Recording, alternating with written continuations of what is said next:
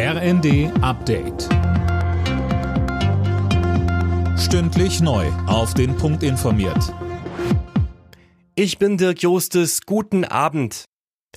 Die Bundesregierung will die Bürger schneller beim Gaspreis entlasten. Ein Tag vor den nächsten Bund-Länder-Beratungen ist jetzt durchgesickert. Die Gaspreisbremse soll schon ab Februar greifen. Alena Tribold. Ja, genau. Geplant ist ja eigentlich, dass die Regelung erst ab März eingeführt wird. In dem Beschlusspapier des Kanzleramtes steht aber nun, die Gaspreisbremse soll rückwirkend zum 1. Februar gelten.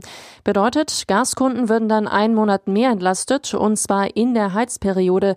Die Länder hatten zuvor kritisiert, dass die Gaspreisbremse im März zu spät kommen würde und einen früheren Start gefordert. Brasiliens Präsident Bolsonaro will das Ergebnis der Präsidentschaftswahl offenbar anerkennen. Er werde die Verfassung respektieren, sagte der rechtsradikale Politiker bei einem ersten öffentlichen Auftritt nach seiner Niederlage bei der Stichwahl. Dort hatte er gegen seinen linken Herausforderer Lula hauchdünn verloren. Die Gewerkschaft Verdi will um die Jobs bei Galeria Karstadt Kaufhof kämpfen. Für uns geht es jetzt darum, möglichst jeden Arbeitsplatz zu erhalten, so Verdi. Die angeschlagene Warenhauskette hatte erneut Insolvenz in Eigenverantwortung beantragt.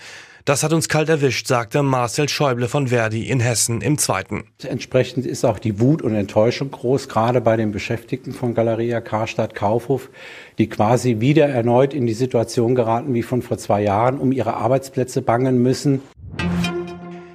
Die deutsche Umwelthilfe dringt auf ein dauerhaftes Böllerverbot zu Silvester.